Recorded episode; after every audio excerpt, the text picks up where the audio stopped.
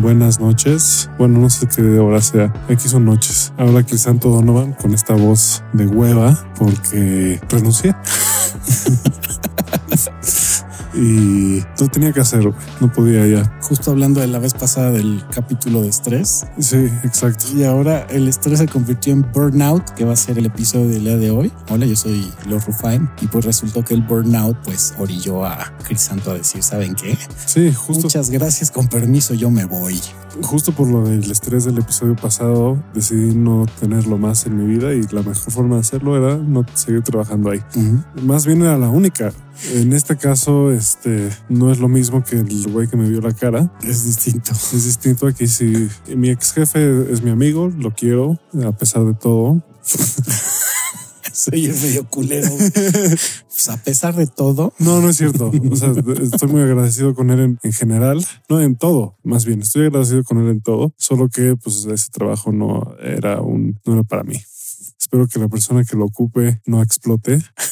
La que, la que ocupe mi puesto aguante. Pero sí, si algún día escuchas esto, persona que está en mi puesto ahorita, eh, aguanta. No, no es cierto. aguanta, güey. No, no aguantes. O sea, la neta, si ya no puedes más, exige tus derechos. No, o ábrete y dedícate al, a la compra y venta de criptomonedas o de NFTs o de NFTs. Pues bueno, vamos a empezar. ¿Cómo voy a hacer yo ahora? Buena opción, buena opción, de hecho. Pues vamos a empezar con qué es el síndrome del burnout.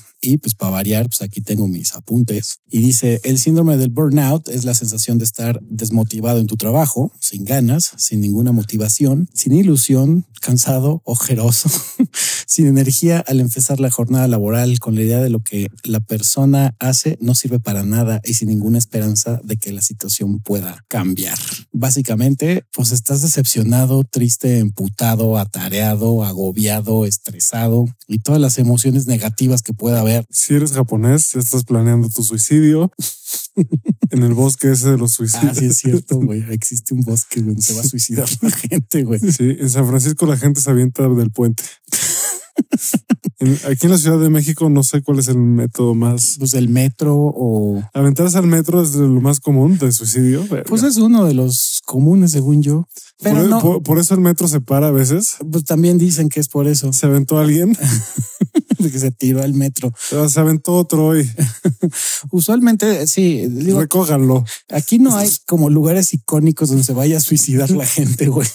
Lo más común creo que es que se empastillen o, le jalen al gatillo o madres por el estilo. Se cuelgan, hay muchos que se cuelgan. que se cuelgan también. Según yo tuve una época que en el Tips para suicidarse.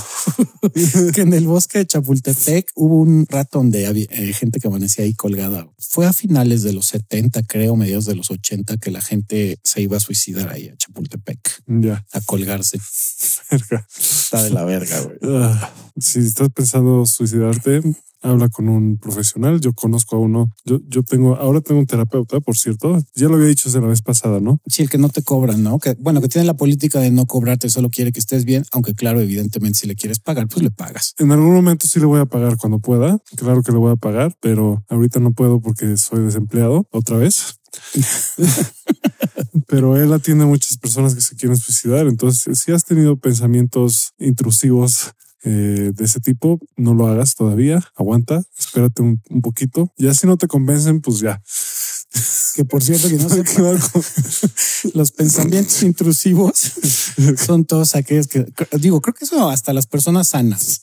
Digo, no los llevas a cabo, pero los intrusivos son cuando estás pensando cosas pues muy de la verga, ¿no? Que estás a lo mejor en tu coche y dices, ¿qué pasa si le piso ahorita en periférico a 200, güey? Sí. A ver dónde voy a parar. O qué sucedería si agarro el cuchillo y me empiezo a cortar las venas. O, si, me, o si me clavo, las venas es otro. O si me clavo más pastillas de lo normal, o si me pongo una peda bien pendeja hasta que me dé ahí un coma etílico, güey. O esos son los pensamientos. Tostador en la bañera. o meter el tenedor al enchufe, güey. Esos son pensamientos intrusivos que todos tenemos, pero una cosa es que los tengas y otra cosa que los lleves a cabo. Sí, mire, yo, yo les voy a confesar que yo he tenido esos pensamientos en algún momento. Mi idea era, no, no os voy a platicar mi idea, pero qué bueno que no lo hice. Qué bueno que me aguanté tantito. Sí, todos los tenemos. Digo yo, es muy raro los que llego a tener, pero sí los he pensado. Y no por estrés, sino además por andar en la huevonería de la procrastinación, de no hacer nada y de repente, pues la frase de el ocio es la madre de todos los vicios. Entonces, cuando no tienes absolutamente nada que hacer y de repente estás picándote los ojos y te pasan ese tipo de pensamientos por la cabeza, no los llevas a cabo ni los consideras, pero por ejemplo, los que tienen el síndrome del burnout si llegan a tener mucho más constante ese tipo de pensamientos, También una depresión fuerte, que fue mi caso, ¿no? Después de un evento traumático. Pues aquí vamos Esta vez no fue así. Entonces renuncié y ya, antes de llegar ahí. Sí. Pues vamos a ver lo que son las causas y empezamos por... Shout out a Robin Williams. Dedicarse a profesiones con una clara tendencia al servicio social. Por ejemplo, lo que son maestros o médicos o ¿sabes cuál es muy común? La atención o servicio al cliente, sobre todo cuando tienes que lidiar con terceras personas. Sí. Constantemente es un gran causal de, yo, yo, por, yo por eso no les cuelgo antes de que pierdan el tiempo. la neta. O les cuelgo, les digo muy rápido, no, no me interesa. Ser dueño de un call center y tener gente que se dedica a eso está medio malo, güey. Pues imagínate todos los días estar marcando, por ejemplo, los que agarran las carteras vencidas de tarjetas de crédito. Sí. Puta madre, güey. Lamentas de madres que se llevan todos los días. Hijo, güey, está de hueva. Tener que estar marcado por teléfono a alguien para que pague y tener que estar fletando los pleitos con cada persona. Sí, para que te, los que te venden seguros, güey. También. Del, del banco dices, no O sea, yo sí lo pienso y digo, puta, güey. Yo sé que ellos no escogieron eso, pero verga. Qué chinga, güey. Sí, sí, sí. es, ese tipo de vocaciones. Es horrible que te hablen para esas pendejadas. Sí, y ese tipo de vocaciones o de trabajo sí tienden a generar mucho burnout. Otro también sería la mala y escasa organización de las tareas a realizar, desorden de prioridades, falta de protocolos, falta de información, mala comunicación interna. Otro más sería falta de apoyo externo, ausencia de una persona ajena y neutral a la cual acudir en caso de que tengas una duda o hay incidencias o problemas, conflictos. También, si no tienes con quién apoyarte o no tienes ni idea, sobre todo si estás empezando una chamba y no tienes ni puta idea o necesitas apoyo y que no haya quien, pues también te estresa un chingo. Hace que pues tu chamba te, pues no te guste, que digas, güey, pues me estoy desgastando y no sé ni cómo hacer este pedo, güey. Ah, sí, puta madre, güey.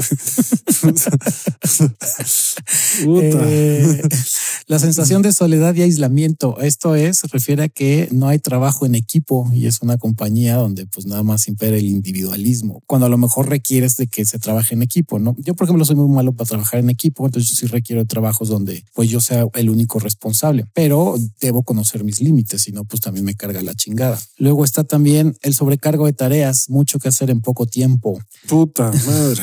y que dan que, que, tu jefe tiene prioridad sobre la cantidad y no la calidad del trabajo. Sí, lo mismo. Que dices, puta, tengo que eh, hacer eh, cuatro mil tareas en un día. Híjole, no mames, pues cómo, güey, no me da tiempo. No, ni madre, hay que entregar un chingo, ¿no? Oye, pero no está tan chido lo que estamos entregando, me vale madre, pero la calidad importa más. No, no importa.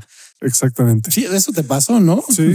Sí, muchas de estas yo creo que te estás identificando. Güey. Sí, casi todas. Güey. Asumir tareas y funciones que no te corresponden. Decir siempre que sí a todo. Yo tendía a hacer eso antes. El clásico de yo lo hago, aunque no tienes ni puta idea de qué tienes que hacer, güey. Pero por andar ahí de, de Don Vergas, decir, no, yo me aviento a hacer el trabajo. Es como tú que sabes de física cuántica. No, pues nada, pero yo investigo. dices, no, ¿para qué te avientas a hacer algo que no sabes? Ah, el clima laboral rígido y duro. O sea, la persona no puede mostrarse de manera natural y relajada. Si, si no estás relajado en tu trabajo, lo estás disfrutando y el trabajo pues no te permite tener esa flexibilidad, pues también. Sí, sabes que también es bien estresante vender drogas. pues está en juego tu vida, ¿no? O que, termines en el campo, güey. Vender drogas está cabrón. Vender drogas es, sí. O ser policía también. Puta. Tenemos que ir a esta palapa. No mames, güey. Puta madre. Tenemos que ir a Catepec.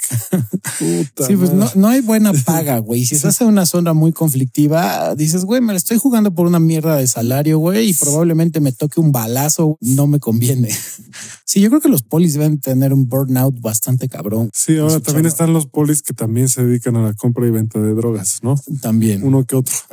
Esos deben de tener bastante estrés, güey. Bastante. bastante estrés, güey. Bastante burnout sí, cómo no, güey. Sí, porque ¿Sabes qué otros también? Yo creo que, lo que los que se dedican también a la abogacía, yo creo que sobre todo a lo mejor en lo que son temas, bueno, depende. Penal. El penal, sí, exacto. El penal estar bien de la verga. Mira, yo estudié Derecho, no terminé, pero la carrera de Derecho era bastante exigente, bastante. De hecho, cuando empecé a trabajar en eso dije, puta, no puedo. Ahí es cuando me salí y dije, no. Ahí sí debes de tener mucho amor a la abogacía. Porque sí conozco abogados que son felices en su chamba y les mama estar siempre vestidos de traje y mamando, güey. Y como decías, yendo a comer ahí a la buena barra y haciéndole al mamón, güey. Exacto. Sí les fascina, pero hay gente que lo estudió porque pues la familia lo presionó o no te se les ocurrió otra cosa y dices, güey, no te gusta ser abogado, estás estresado todo el puto día y ni siquiera estás ganando bien. Sería yo rico ahorita si me hubiera quedado. Mis amigos ganaban unos, acaban de salir y ya ganaron unos sueldazos, pero güey, era de que acababan a las 3 de la mañana y tenían que regresar el día siguiente a las 9. Sí, el ser abogado sí está. Se decía, güey, ¿a qué hora usas tu lana, güey? O cómo, ¿Cómo le haces, güey? Chista de la verga. La paz mental no tiene precio, se los juro. Sí es priceless. Yo, yo, eso fue lo que pasó conmigo. Yo escogí mi paz mental porque ya estaba desvariando. Ya estaba teniendo ataques de ansiedad fuertes, diciendo, güey, ¿cómo lo voy a hacer para sacar esto, güey? Sí. ¿Cómo le hago, güey? No va a salir, no puedo, no estoy capacitado para esto. Hay jefes que no entienden muy bien que las personas son personas y no robots o máquinas, güey. Y también hay jefes que como están muy acostumbrados ellos a estar en ultra turbo putiza, piensan que todo el mundo debería de estar igual de acostumbrado que ellos, porque, pues sí, e, esto está cabrón, güey. Eso creo que había La gente que está en turbo chinga siempre piensa que todo el mundo también tiene que estar en súper chinga. Y si no eres un huevón o te valió madres o estás pendejo o lo que Ahí habría que enseñarle a la gente que hay varios tipos de personalidades, pero hay gente que es en semiología de la vida cotidiana que imparte el doctor Alfonso Ruiz Soto. Hay una clasificación de lo que son las personas y del tipo de personalidad que existen. Hay una que se llama energética, por ejemplo, y es la gente que tiene pues precisamente mucha energía para estar haciendo cosas todo el puto día y está en chinga, que es la clásica de personas que se levantan a las 5 de la mañana. Con mi abuela, por ejemplo, era una persona energética que se paraba desde las 5 o 6 de la mañana y todo el día estaba en chinga. No tenía descanso y obviamente yo no soy una persona energética y a mí me estaba chingando todo el tiempo aunque era un huevón. Sí, sí soy huevón, lo he dicho y sí hago cosas, pero las hago a mi ritmo. Y ella quería que las hiciera al ritmo de ella. Y yo decía, es que no me da, o sea, no, no puedo porque mi energía no llega a esos niveles. Y hay gente que es extremadamente eficiente en su chamba y cree que todo el mundo tiene que ser igual y pues no se puede. Sí, o sea, cada quien es eficiente a su manera. Sí, todos conocemos a esa persona que dices, haz esto ahorita y a la media hora ya lo tiene hecho, pero si le das un plazo de tiempo, yo soy ese tipo de personas que te dicen, no te lo voy a entregar en el momento que me lo pidas, pero si me das un deadline, créeme que antes del deadline, así sea un segundo antes, vas a tener el trabajo. Pero yo encontraré mi ritmo para realizar ese trabajo y entregártela a tiempo, pero no me exijas que la haga a tu ritmo, güey, porque te voy a mandar a la chingada. No voy a sacar el trabajo. Pero hay gente que no ve eso, que aquí es donde dice la baja percepción de autonomía y de toma de decisiones, que es mi opinión no cuenta para nada y lo que hago me viene impuesto. O sea, te dicen tiene que ser así, no hay de otra, independientemente de lo que yo pueda pensar o de la opinión que yo tenga. Y dices, no, pues aquí no vale tu opinión, güey. Hacen las cosas como yo digo. Sí, que güey, toma la decisión correcta, güey, te lo juro. dices, güey, a lo mejor podemos hacerlo de X, Y o Z forma, podría ser a lo mejor más eficiente, con menos broncas. No, güey, es mi metodología es esta y te chingas, ¿no? Y eso también, pues tú como persona que si eres muy creativa y te cuartan esa libertad, pues también causa que tengas un burnout. Sí, sobre todo con creativos, a los creativos hay que darles espacio y tiempo para marinar las ideas. Sí. O sea, por eso en las agencias de publicidad a veces, eh, de hecho ese es otro de los trabajos durísimos, güey. agencias de publicidad, trabajar en agencia de publicidad es una verguiza, pero en mi caso yo de repente sí disfrutaba esas verguizas de hasta la madrugada porque pues, era divertido y me gustaba. Ese era algo para lo que era bueno. Pero ahorita que me tocó algo muy diferente, que era estar sentado, escribe y escribe y escribe, pues no, güey, no soy periodista, no. O sea, sí, porque tienes facilidad para la escritura y te gusta escribir, pero una cosa es que lo hagas por gusto, que dijeras, bueno, voy a hacer, no sé, un artículo para una revista o quiero escribir un libro a mi tiempo o a mi medida o a mi ritmo. Pero cuando te dicen, no, güey, tienes que escribir, no sé, cuatro mil artículos para mañana. Oye, o sea, sí me gusta escribir, pero te lo estás mamando. Sí, quiero que sea mi ritmo, güey. Si lo hago a mi ritmo, créeme que te voy a entregar algo chingón. Pero si me estás obligando a que lo haga a lo pendejo, güey, pues ni te voy a entregar nada y lo que te entregue va a estar bastante de la verga, porque ni siquiera estoy teniendo una libertad creativa. Sobre todo eso, ¿no? Que a lo mejor dices, güey, ni siquiera tengo esa libertad creativa de yo escribir lo que quiera o dar mi punto de vista o mis ideas, sino tiene que ser lo que tú quieras, como tú quieras. Y si no es algo algo que te gusta o de lo que no estás de acuerdo, pues también está cabrón. Sí. Luego también está, hay otro tipo de gente que son huevones, pero no las, no lo admiten, se quieren hacer los productivos y te traen a ti en chinga. Ah, sí. Porque ellos no hacen nada. Entonces tú tienes que hacer todo lo que ellos. Este no fue el caso para mí en esta ocasión. Yo tenía unos jefes hace muchos años cuando empecé a trabajar en una agencia de publicidad que no hacían nada, güey. Uno de ellos no hacía ni madres. Entrabas a su oficina y estaba viendo madres de quién ganó en la liguilla y esas pendejadas. No mames. Nunca hacían ni madres, güey. O sea, eran buenos para delegar ya. Pero sí, te veía a ti pendejeando tantito y qué, ¿por qué no estás trabajando? Cabrón. ¿Y tú qué haces? Yo soy dueño, yo me dedico a ser dueño. No, ni siquiera es el dueño, porque si fuera el dueño, pues ¿qué le vas a decir? No, pues es un pinche negocio y él lo, lo, hace era, un, era, un encargado, güey. Sí, era un, era un jefe regional, por así decirlo. Pues a lo mejor obtuvo su trabajo con las rodillas, ¿no, güey? Yo sí decía, güey, tú, ¿qué, tú, o sea, ¿por, vete a la verga. O sea, yo estoy, me acuerdo, me regañaba porque me ponía a leer. Dice, güey, cuando menos lo que yo, mi, mi manera de perder, de, hacer tiempo es productiva. Ya acabé lo que me mandaste porque no hay casi nada que hacer, cabrón, porque no sabes ni qué hay que hacer.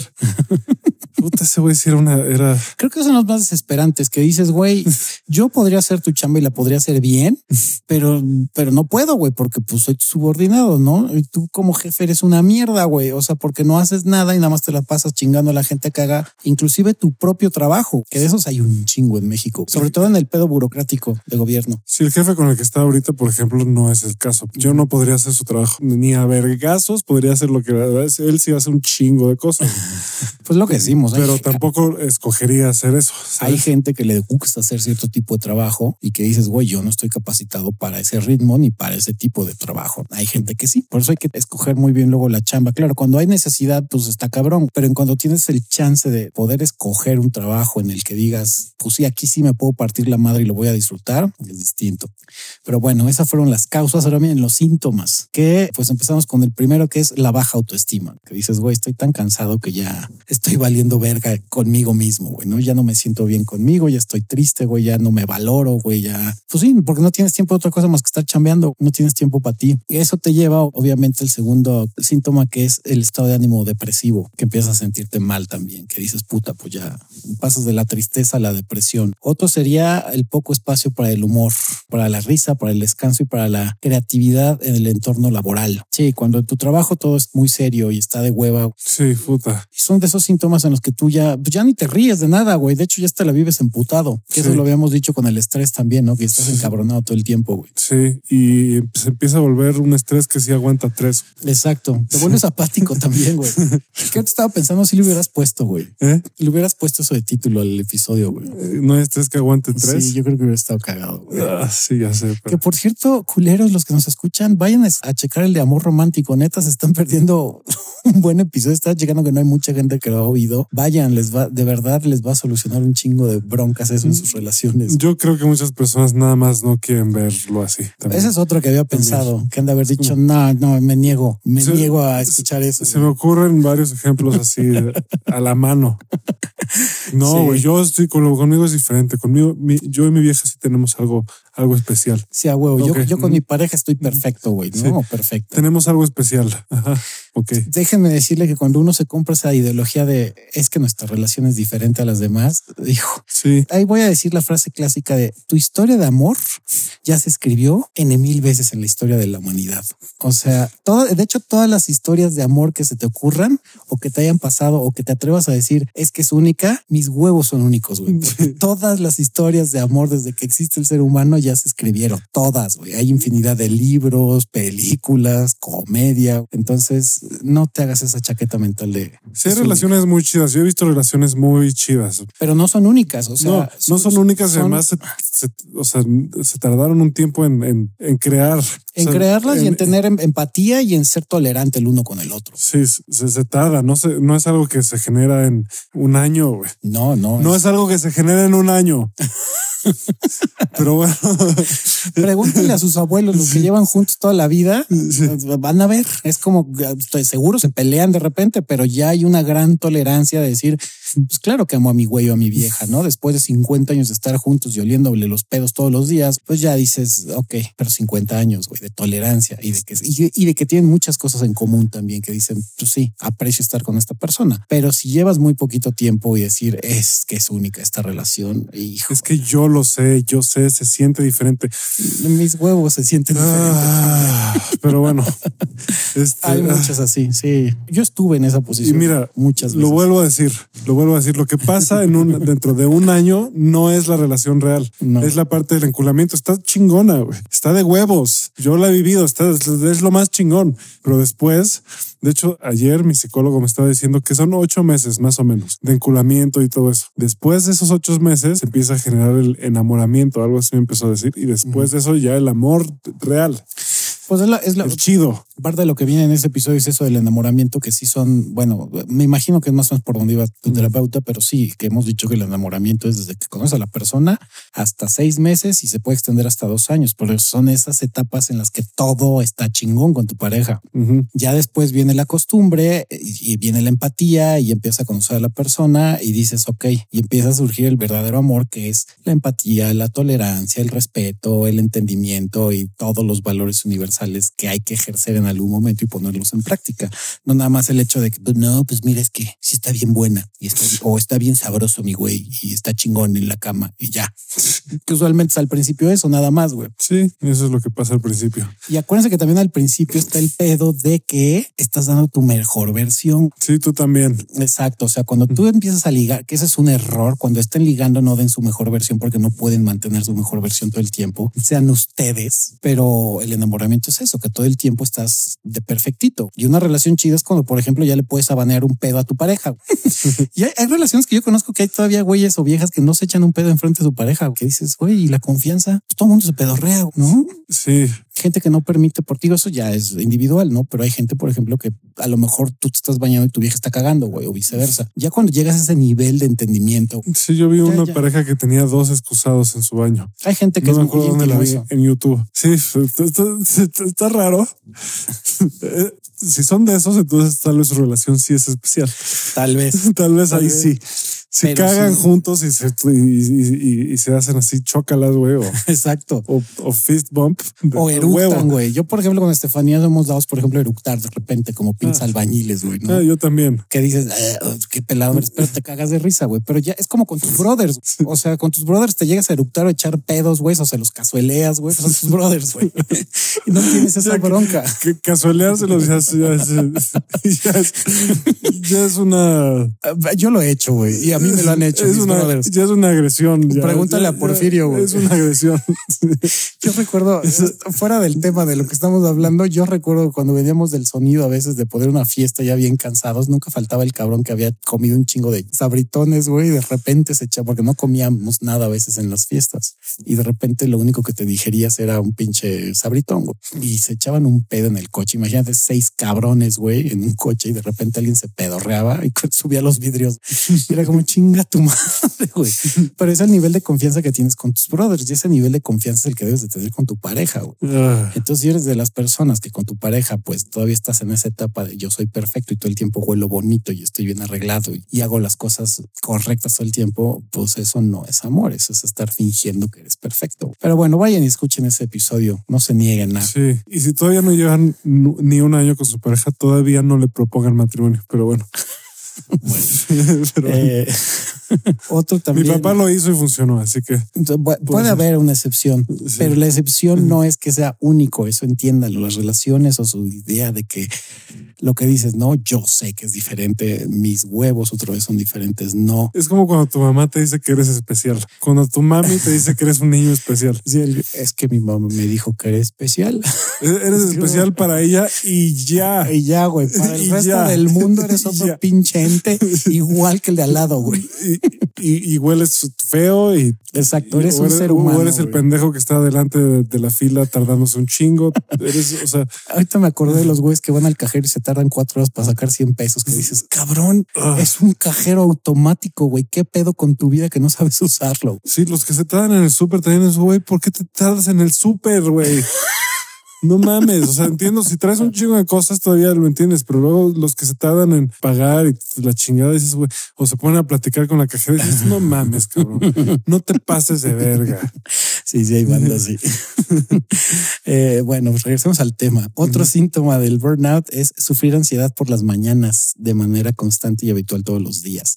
Sí, que te despiertas y ya estás ansioso, güey, ¿no? Que dices, puta, tengo que ir a la chama otra vez. O ya ni siquiera tengo que ir, güey, porque ahorita que está lo de la pandemia, ¿no? Que ya se hizo como normal el home office, que en cuanto abres el ojo dices, puta, tengo un chingo de trabajo, güey. O sea, no te despiertas a gusto, te despiertas estresado o enojado. Sí, pues horrible, güey. Yo sí me estuve despertando como un mes así, con una pinche sensación aquí en la boca del estómago. Sí, güey. Claro, claro, signo de, burnout. Sí, como si alguien me hubiera pegado en el estómago, así. Sí, pues sí. Está culero. Todavía lo tengo, no se me ha quitado. Otro síntoma sería la mala gestión emocional. Pues ya lo habíamos dicho, parte del estrés también era eso, que es la vulnerabilidad, ¿no? Que te sientes vulnerable todo el tiempo. Cambiar de mood a cada rato, ¿no? Que cualquier cosa que puedes estar medio relajado de repente y alguien llega y te interrumpe en la chamba y te emputas, güey. En italiano se dice swinghetto. ¿Swinghetto? Swinghetto. Swinghetto. no sé. ¿Qué dice? La persona siente que salta a la mínima, que tiene reacciones desproporcionadas de enfado, ira, coraje. Eh, pues sí, cualquier emoción negativa. Ira. Ira. La ira. Un día tenemos que Estoy hablar iracundo. Un día tenemos que hablar del, del enojo. El enojo también sería un buen. Se me ocurre un buen invitado para eso también. ya, ya he estado aquí. ok, creo que ya sé quién es. Saludos. Te amo, no me madres, por favor. Y el último sería pues un alto nivel de estrés laboral, que estás estresado hasta el tope por la chamba. Sí. Ahora vámonos con eh, pues no me gusta llamarle tratamiento, pero sería eso, cura, solución, que sería, lo primero de todo es que la persona que lo sufre sea consciente de ello y que de una vez por todas reconozca y acepte lo que está pasando. Y una vez aceptado e identificado el burnout, lo más recomendable es que acuda a un profesional para trabajar a través de un proceso de diferentes objetivos terapéuticos, tales como, ahorita los vamos a dar, que una de estas sería como el que lo que pasó a Crisanto, ¿no? Que dice, güey, ya me di cuenta, ya voy a aceptar que me estoy mamando con la carga de chamba que traigo, no estoy a gusto, justo cuando estábamos leyendo, bueno, él estaba leyendo el, el, mis apuntes, estaba diciendo el güey, no mames, casi todo esto lo sufrí, güey, durante el burnout. O sea, que, que, estoy realmente pues en un nivel de, de apatía y de cansancio laboral que no me permite ya desarrollar pues, mis capacidades y, y pues generar un buen trabajo. Sí, hubo, hubo ataques de ira, hubo ataques de pánico. De pánico no, este, no tan grave, por suerte, güey, porque el ataque de pánico es culero. Nunca me ha pasado, pero sí he visto gente que le dan los ataques de pánico y es de la verga. Es horrible, güey. Es culero el ataque de pánico. Esta vez no llegué ahí, pero sí llegué a, o sea, casi rompo mi computadora. Eso fue ataque de ira, pues sí, pegarle a la mesa así y aventar cosas. O sea, estuve muy cerca, güey. Me tuve que, o sea, tuve que ir a, a relajarme un rato, güey. Y ya cuando empiezas a perder la cabeza así, dices, güey, mira, este güey que me contrató es mi cuate, güey.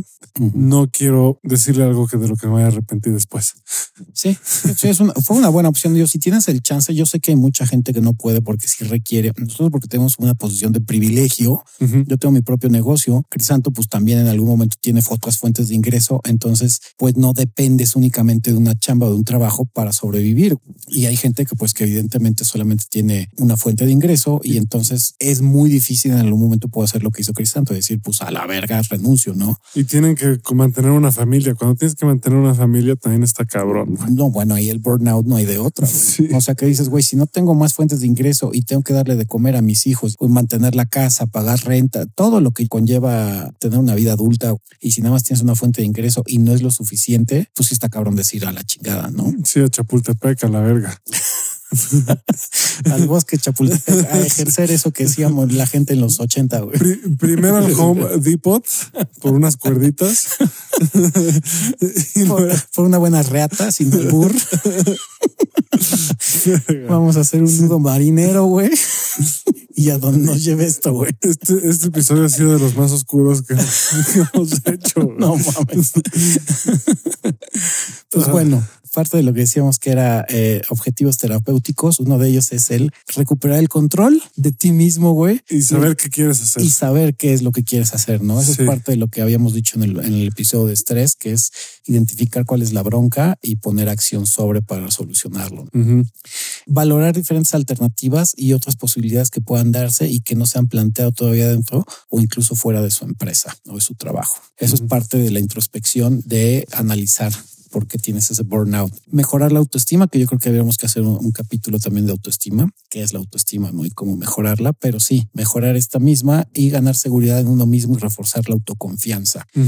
Otro sería, este siempre es importante y creo que también hay que hacer un episodio de, que es trabajar la asertividad para poder expresar libremente lo que uno piensa, cree y siente y también para poner límites claros y aprender a decir que no. Sí, a mí a veces eso me falta, güey. La asertividad es súper importante, sí. Con algunas personas, güey, sobre todo cuando siento que les debo algo, me cuesta trabajo decirles, güey, a ver qué pedo. Sí. Ya págame o lo que sea. Yo sobre todo con el tema de cobrar me pasa también lo mismo. Mi abuela, por ejemplo, no, mi abuela ya lo había dicho que era una usurera. Entonces ella era feliz cobrando, güey. A ella sí le valía tres kilos de riata. Si te veía en la calle, te armaba un mitote. Y el plan de armar el mitote es que todo el mundo viera. O sea, si, si ella viviera el día de hoy, sí sería de las personas que va y te pinta con grafiti afuera de tu casa, pinche deudor de mierda, ya págame, güey. Era muy asertiva para cobrar mi abuela. y muy asertiva en general. Eso yo lo admiro mucho a mi abuela. Nunca, nunca tuvo filtros, güey, y siempre expresó lo que sentía en ese instante. Y era cruda, entonces llegaba a lastimar gente, que eso es lo yo le decía a veces que se pasaba de cuerda, güey. Para ella le valía madre. Y claro, eso le, le evitó también tener, aunque le causaba conflictos a veces, eran menos los conflictos que las soluciones que llegaba a conseguir por ser tan asertiva. Ya lo habíamos dicho en un episodio también con Janet Karam, a la hora de ligar también el ser asertivo, ¿no? Siempre dejar bien claro qué es lo que quieres y también para el burnout, pues si se puede a tu jefe decirlo, oye, sabes que, güey, no estoy de acuerdo en X, Y o Z, o si te están cargando algo más de la, de la chamba necesaria, decir, oye, no estoy de acuerdo, ¿no? O vamos a acomodar las cosas para que yo pueda ser eficiente, pero no me está gustando esta forma o esta otra de trabajar. Sí, a mí lo que me pasó es que este güey me invitó a vivir a su casa unos, unos días. Entonces está bien, cabrón, ponerte muy, muy, asertivo cuando estás viviendo en la casa de alguien, güey. Sí. En otro estado, güey. En otra ciudad. Está cabrón, güey. Ahí sí es como, güey, pues está todo en tu contra, güey. Sí está difícil. No te puedes poner pendejo porque te, o sea, te corren y qué chingados pero no, haces. pero no necesariamente tienes que ponerte pendejo. Creo que a pesar de que puedas vivir en casa de esa persona, por eso es chida la asertividad, tener el tacto necesario o la forma de agarrar y decirle, güey, sabes que te agradezco un chingo, pero y exponer tus puntos de vista. Es difícil, pero se puede lograr. Otra es abordar miedos incapacitantes relacionados con el futuro, con la pérdida del empleo o con la incertidumbre. Muy claro que a lo mejor es la situación de pues no pasa nada si a lo mejor pierdes esa chamba. No, sobre todo volvemos a insistir si tienes una posición de privilegio, no si tienes el chance de generar o de conseguir dinero o recursos de otra manera, pues ponerte a pensar que a lo mejor perder tu chamba no es el acabose, como en el caso de Crisanto, que dijo, pues se puede dejar ganar una lana, güey, pero está primero mi salud. E independientemente que deje ganar la lana, pues no voy a dejar de comer, ni me voy a morir de hambre, ni me va a cargar la chingada, porque tengo otras opciones para generar dinero. Sí, me puedo comer a mi perro o lo que sea necesario. Exacto, güey. Puedo ir a Japón a ciertos bosques. O yo, por ejemplo, si dejara yo en algún momento de tener mi negocio por X, yo Z que fracasara, que lo veo cabrón después de 20 años, pero nunca está de más, yo podría retomar el, el desmadre de ser DJ, por ejemplo, que estaría de hueva, pero es algo que sé. Y eso es una forma de plantearte decir, a ver, no se acaba el mundo y si mi trabajo está de la verga, puedo a lo mejor sacar dinero eh, de esta o de otra forma. Sí, vendiendo drogas. facturas, güey. Vendiendo facturas. Este, no, ya, ya, siendo un corrupto, güey. Ahorita ya está peor vender facturas que vender drogas. Ya te, ya te cogen más, más fácil. Pues, pues mira, Hacienda siempre es como, acuérdense que Hacienda es la entidad con la verga más grande del mundo. Entonces, sí.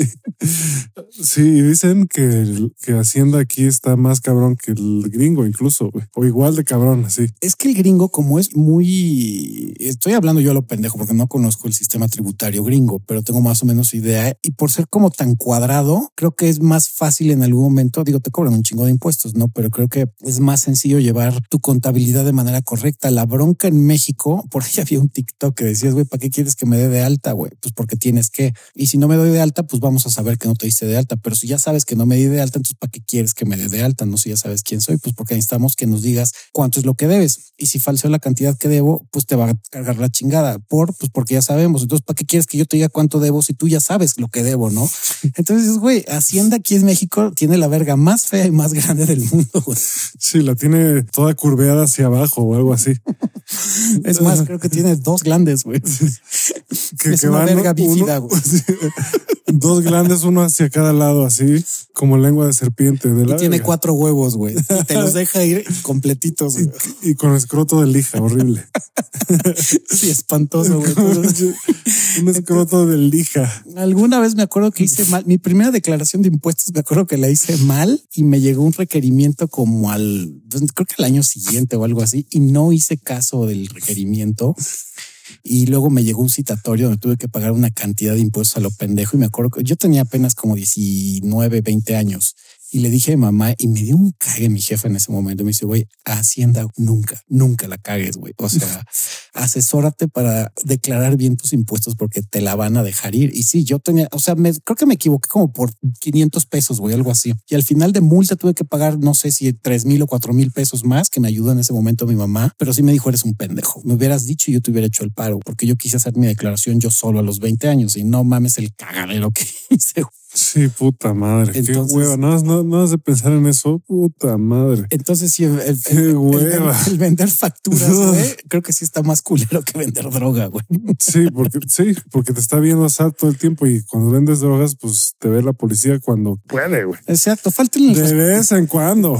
Veanle la cara y falten el respeto a quien quieran, pero Hacienda no, güey, porque les va a dejar la verga bífida, güey, con cuatro huevos y se los va a dejar caer hasta el fondo, güey. Sí. Entonces, respeten mucho Hacienda.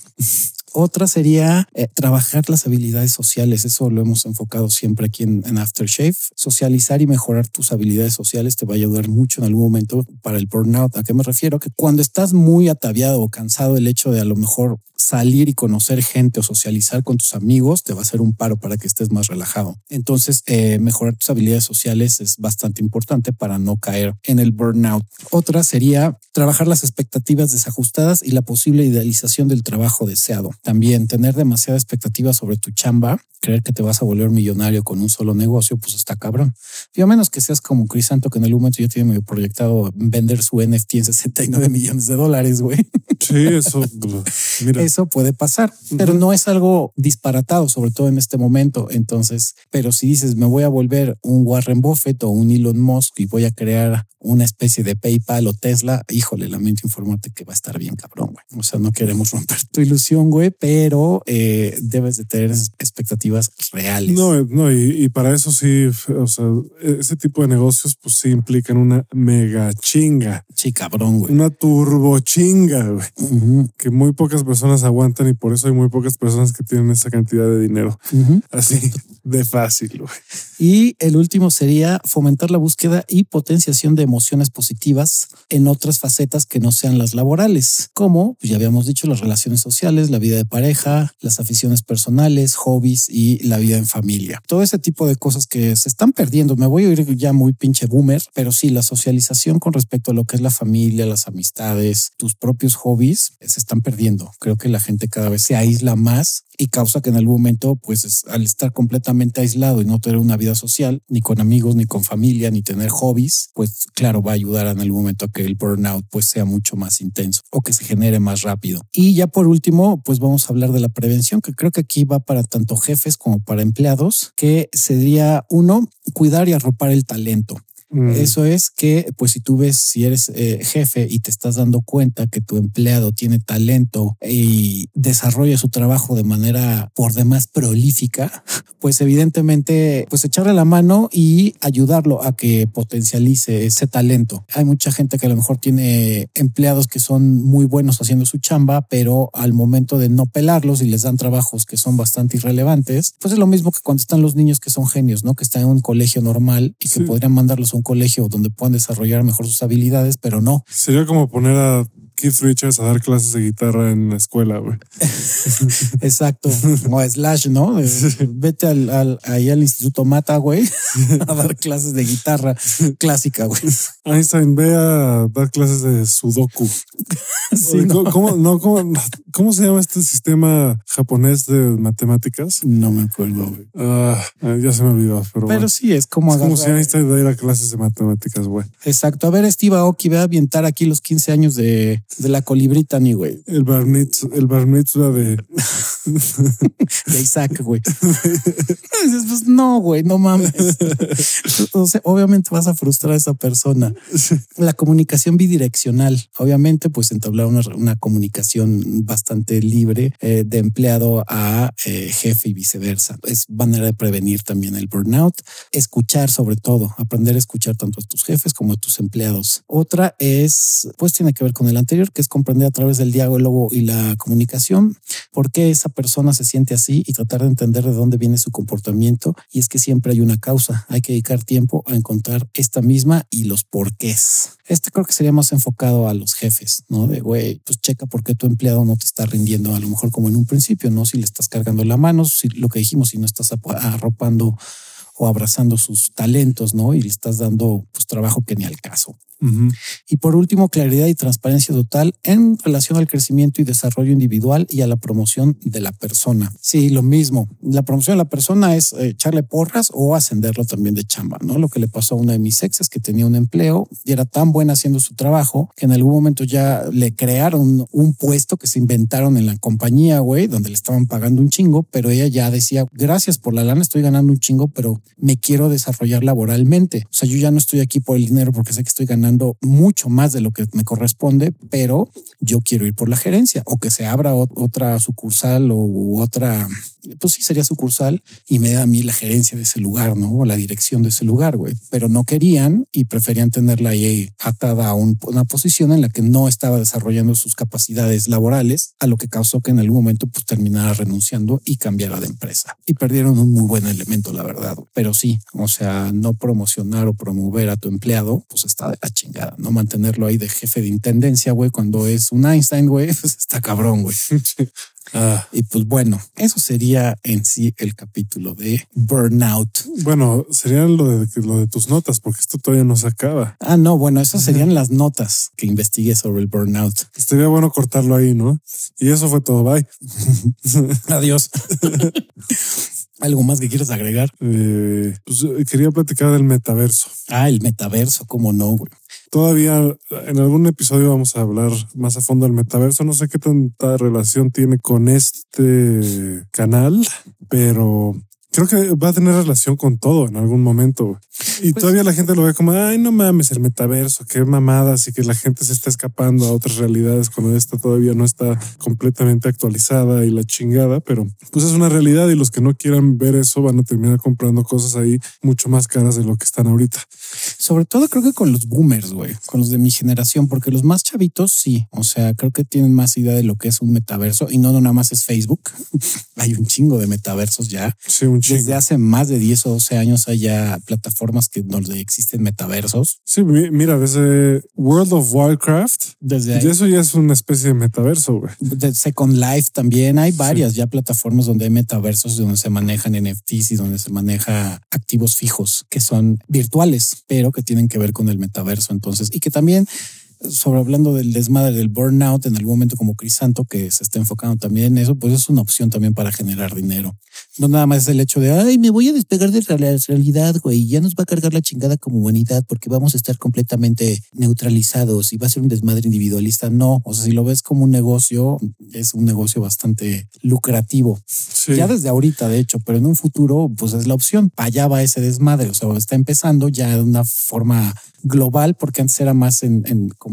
Del gamers. En gamers. Pero los gamers están adueñando del mundo poco a poco, poco a poco. Alguna vez creo que lo dijimos, los nerdos están tomando el mundo, güey. Sí, desde hace rato, o sea, bueno, desde Bill Gates fue el primero, ¿no? Pero ya después... Fue el que lo potencializó. Ya después Jeff Bezos y, todos, y Mark Zuckerberg, Elon Musk. Elon Musk son súper nerdos esos güeyes y están dominando el mundo. Elon Musk no sé qué tan nerd era. No mames, es súper nerd el güey. súper nerd, pero es como nerd evil, güey. Sí, igual que Jeff Bezos, güey. Jeff Bezos es, que, es más evil, güey. Sí, es que, pues es que traen traumas, güey, seguramente, de que los buleaban seguramente esos güeyes. No sé si buleaban a Elon Musk, pero creo que para empezar ese güey tenía Asperger o algo así. A quien sí creo que han de haber buleado mucho era Mark Zuckerberg. Yo creo que sí. Ese güey es probable sí buleaban densísimo, estoy seguro. Sí, porque su personalidad lo, lo indica bastante, güey pues velo todo reptiliano el güey. De alguna manera me da cierto gusto decir qué bueno que, porque a mí también me buleaban en su momento. Qué, bueno que los que buleaban terminaron siendo los chinguetas, güey. Está cagado porque a mí no me buleaban, o sea, jamás sufrí de bullying per se, o sea, sí me llegaron a chingar, pero nunca fui buleado. Como era tan neutral ante el bullying, se hartaban conmigo, era como, pues este güey no está llorando, no se emputa, no nos acusa, no nada, le vale verga. Entonces, claro, sin valerme verga, ¿no? Me refiero a que no le daba tanta importancia Sabía que me estaban jodiendo, pero se desesperaban conmigo. Era como, güey, al pinche Mercre este, güey, al científico no lo chinguemos, güey, porque está de hueva, güey. O sea, no reacciona ante el bullying. Entonces iban y claro, el bullying siempre va a ser efectivo cuando tú eres reaccionario. O sea, si te están haciendo bullying y luego, luego vas y chillas o armas desmadre y acusas con tu mamá o acusas con la dirección o pues te van a agarrar más de bajada. Cuando te vale completamente madre y no pelas, usualmente el bully se desespera porque el bully vive pues obviamente de las reacciones que tú tengas. Sí, y entonces estos güeyes dijeron, pues vamos a hacer nuestro propio universo. Ajá. Donde yo voy a hacer don chinguetas, güey. Sí. Y lo lograron, güey. Sí, está cabrón. La neta, no tengo idea dónde va a terminar. Yo tampoco. Pero sí me llama mucho la atención, demasiado. Y es una muy buena opción de, inversión. Sí, metaverso. Eh, en cuanto a dinero, es, para allá va el pedo. Güey. Exacto. Ahorita. Para las, o sea, las NFTs van a ser, son el futuro de un chingo de cosas, de los contratos, de un chingo de cosas. Güey. Eh, ahí es donde está el, pinche jugo, güey. Ahí es donde está la pinche carne, güey. Sí, cabrón. Está cabrón. Todo va a cambiar hacia allá. Y ahora luego hay todavía cosas que apenas están como surgiendo, que son mucho más de nicho, que son los espacios en el metaverso, ¿no? Que todavía dices, güey, qué pedo con eso. Pero esta vez no me voy a perder la ola y voy a comprar espacios en el metaverso antes de que se vuelvan. O sea, e-, esa ola sí no me la voy a perder. Ya me perdí la de Bitcoin cuando lo pude haber comprado en 200 dólares, creo que estaba cuando lo pude haber comprado. Costaba 200 dólares. A mí me tocó cuando hubiera podido comprar como cuatro o cinco. No mames, lo rico que sería. Me costaba un dólar cuando me enteré de, por primera vez del Bitcoin. Un dólar, güey. Un hubieras, hubieras comprado 100, güey. 100, güey. Y ahorita, serías estúpidamente rico. Ya sé, güey, pero pues. Pero esta vez no nos lo vamos a perder y vamos a comprar. o sea, estamos hablando del metaverso. Voy a comprar tierra en el puto metaverso y se la van a pelar todos. Y lo que deben de entender es que nada más hay un metaverso, hay mucho. Se va a volver muy famoso o se está volviendo famoso o tendencia porque Mark Zuckerberg, nada pendejo, se apañó el nombre de Meta. Su compañía ahora en las acciones pues se llama Meta, ya no es Facebook, así lo pueden encontrar en el Nasdaq. Y es Meta, pero no nada más tiene que ver con Facebook. O sea, hay muchos metaversos y, en y están surgiendo muchos. Hay un juego de hecho que se llama Axie Infinity, que también ah, existe la criptomoneda de Axie Infinity.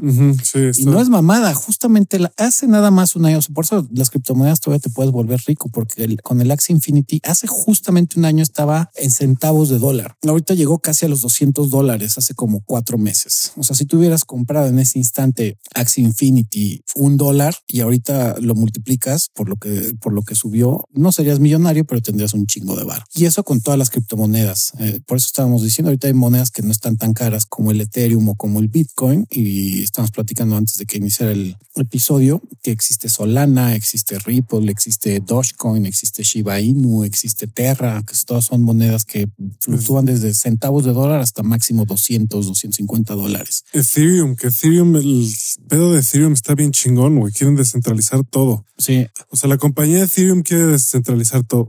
De hecho, este año ya van a clavar el, el Proof of Stacking, que es una forma de minar. Ahora va a ser, porque ahorita es Proof of Work, que es a través de lo que he dicho en algún momento con las tarjetas de video con tu propio procesador pero en algún momento ya van a quitar eso porque consume un chingo de energía y pues está de la chingada. Entonces van a actualizar el blockchain y va a ser a partir ya de juntar criptomonedas. Entonces ya, ya no vas a poder, yo ya no voy a poder minar esa madre, no va a ser a través de comprar. ¿Todo va a cambiar a minarlo de otra forma? Sí, algunas. Yo porque hay este el proof of work, el proof of stacking y otras, otras opciones para, para minar. Sí, está, es muy interesante, es demasiado interesante. De hecho, este. Por cierto, les recomiendo de una vez que es la única compañía que yo conozco en México que las transacciones son bastante sencillas. Bajen la aplicación de Bitso. Ya hay gente que lo conoce, pero en Bitso pueden comprar criptomonedas. No es una pirámide, no es un fraude.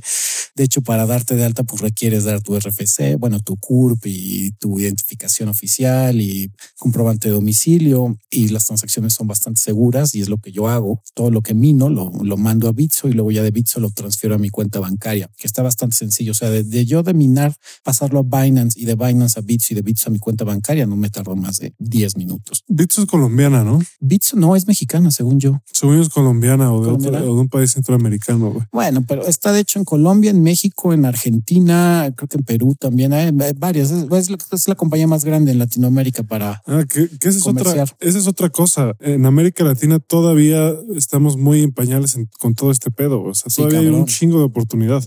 Todavía hay muchas oportunidades, un chingo.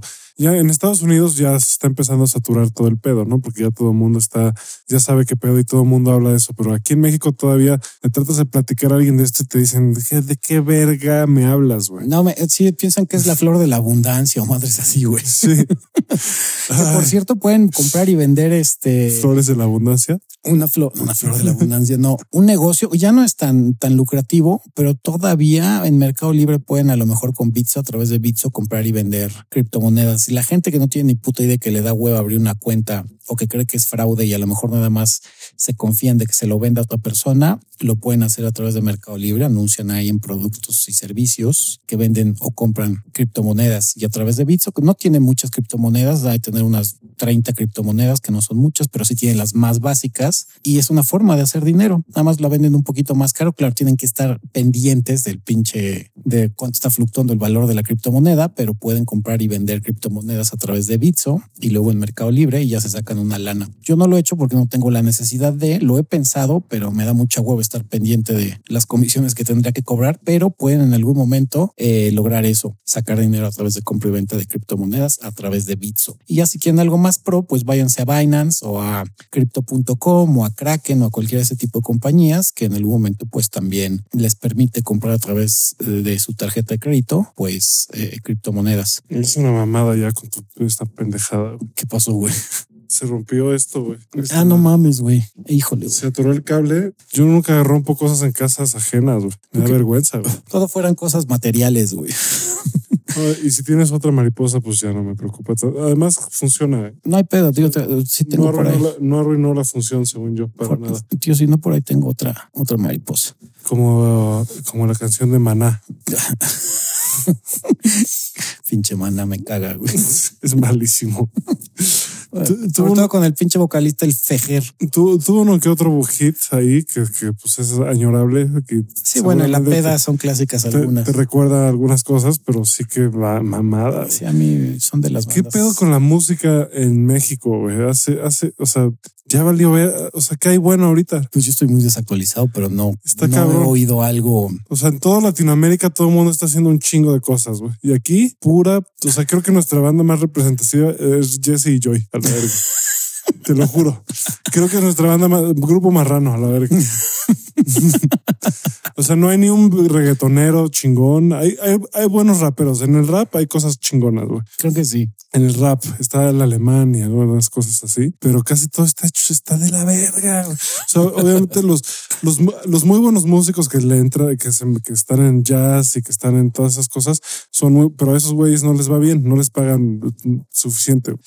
Los, los jalan para sesiones en estudios y cosas así, pero no les va tan bien. Güey. Yo de la única banda que tengo como un recuerdo fresco y que es representativa de, del rock mexicano sigue siendo Café Tacuba, sí. pero ya no sé qué han sacado. No, ya no han hecho nada. Pero de ahí en fuera, híjole. Y los, y los que son los que salen a lo mejor luego de esas bandas que hacen sus proyectos de solistas, que son buenos músicos, pero bandas, bandas nuevas, güey. Pastilina Mosh, pero ya no es nueva, güey. Entonces. En su momento estuvo Fobia, estuvo. Sí, la maldita Fobia, este. este Molotov. Mol, los Moloñoños también. Uh -huh. Sí, hubo, sobre todo en los 90 y los 2000, creo, finales de los 90 y principios de los 2000 había muchas bandas. Bueno, y los 80 también que empezaba el rock en español o rock en tu idioma, había muchas bandas, pero ahorita sí en México creo que no hay. No, valió verga. Hash, lo que dices hash o. No, no, este- no, no, no.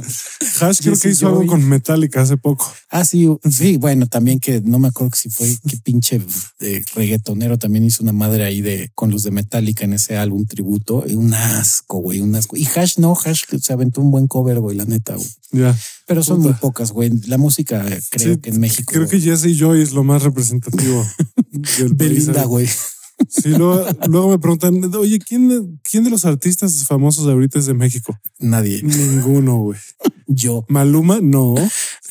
No es J Balvin, no. No. Este, ¿cómo se llama este otro güey? El de el ¿Quién, güey? ay, uno, uno también famosísimo, reggaetonero, este, ¿Quién? de sabe? Puerto Rico, güey. Uno, el flaco alto, güey. Ni idea, güey. El flaco alto que, que de, de los lentecitos así, ¿cómo se llama ese güey? No sé, güey. Este, iba a decir un Bad nombre. Bunny, güey. Ah, Bad Bunny. Sí, Bad Bunny. Bad Bunny. Te iba a decir Peter Languila, güey. No puedo. Bad Bunny, si me escuchas por alguna razón, se me fue el pedo tantito. A mí ninguno Aunque de no ellos creo me que nos late. escuches No. nunca.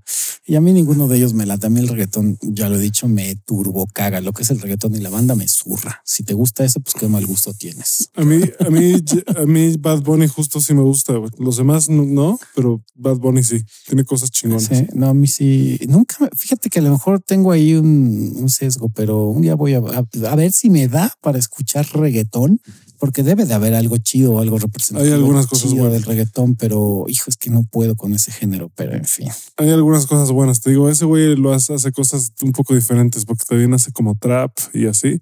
Órale. Entonces, pues sí, la música en México está ida a la verga. Quién sabe que cuándo la vamos a recuperar. Justo las NFTs pueden este, salvar a la música o en general. Sí, Porque también. también eh, toda la música en el mundo se estaba yendo medio a la chingada por el COVID, que no había conciertos y porque Spotify pues no te paga mucho, menos que tengas 30 millones de, de escuchas. Che, que esa es una Taylor Swift, güey. Sí, O Mariah Carey o Tienes que un ser- Luis Miguel, güey. tiene que ser algo así. Sí. No, Luis Miguel es lo, es lo último, es, es el último icono que hemos tenido aquí. Sí, de ese nivel tan cabrón, sí. El único, güey, es el último. No ha habido nadie así, Bueno, también en algún momento a lo mejor José José o pero no Juan llegaron. Gabriel, güey. Pero no llegaron al nivel de Luis Miguel. Es que Luis Miguel es otro tipo de desmadre, pues es más fresa y más. Sí, más Pero, pero Juan Gabriel y José José y más papilordo. más papilordo, güey. Pero sí, lo que dices, no, no, no recuerdo en este momento, no conozco de íconos que estén saliendo que representen la Mm, música No, mexicana, güey, en cualquier ámbito, fuera de los clásicos que ya llevan muchos años, ¿no? Pero nuevos, no conozco la neta. Imagínate, Paulina Rubio fue de lo más representativo en su momento. Paulina Rubio. Alejandra Guzmán, güey. Sí, no, no mames. Gloria Trevi, no mames. Pues ni pedo. No te pases de verga. Gloria Trevi se trata de blancas. güey. Pero por cierto, estuvo en el tambo, ¿eh? Y a la gente se le ha olvidado, güey. sí, sí, qué, qué fácil se le olvida a la gente. Igual que a la gente ya se le olvidó que Chris Brown se puteó a Rihanna Ah, sí. una vez. Bueno, y también. Ya, o sea, ese güey ya está otra vez normal. O sea, no hubo pedo, no me tú, no nada. Nada. ¿Quién sabe qué le, qué le dijo para que todo el mundo diga, ah, no Chris pasa Brown. nada? Y O sea, sabes se lo merecía. sabes que uno también sigue ahí col, coleando, creo, y que se puteaba a la que se murió, la, ¿cómo se llama? Esta No es Elena. Whitney Houston, güey. Ah, Whitney Houston. que era Bobby Brown, güey, que Bobby Brown le llegó a darte unas putizas. Y ahí Sí. sigue también libre y a toda madre, güey. Sí, Yo a esos güeyes ¿quién- no les tocó el Me Too y, a nosotros, ay, me vio feo, Al tambo, güey. me vio raro, a la verga. Va, adiós su carrera, todo.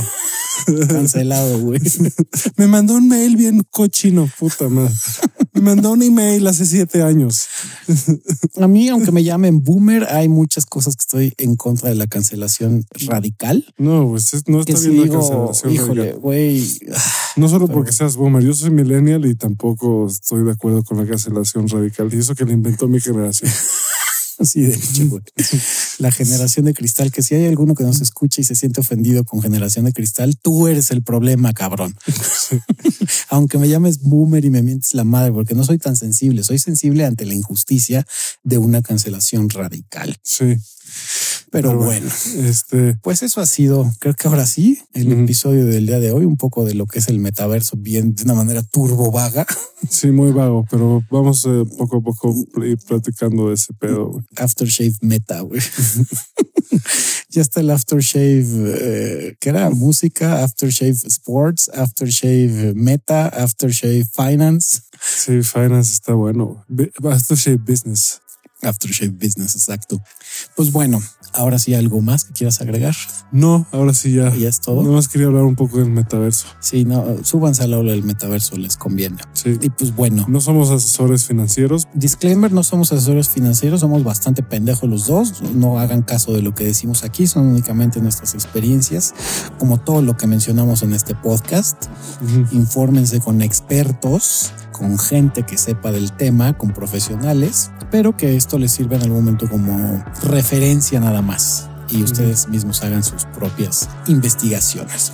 No dejen de buscarnos en redes sociales como Aftershave Podcast y pues yo les mando mucho beso, abrazo y apapacho en el ojo de tondera y tú mi querido Crisanto. Yo en el chupatruzas. Pues bueno, nos estamos escuchando la siguiente semana. Los amamos harto mucho.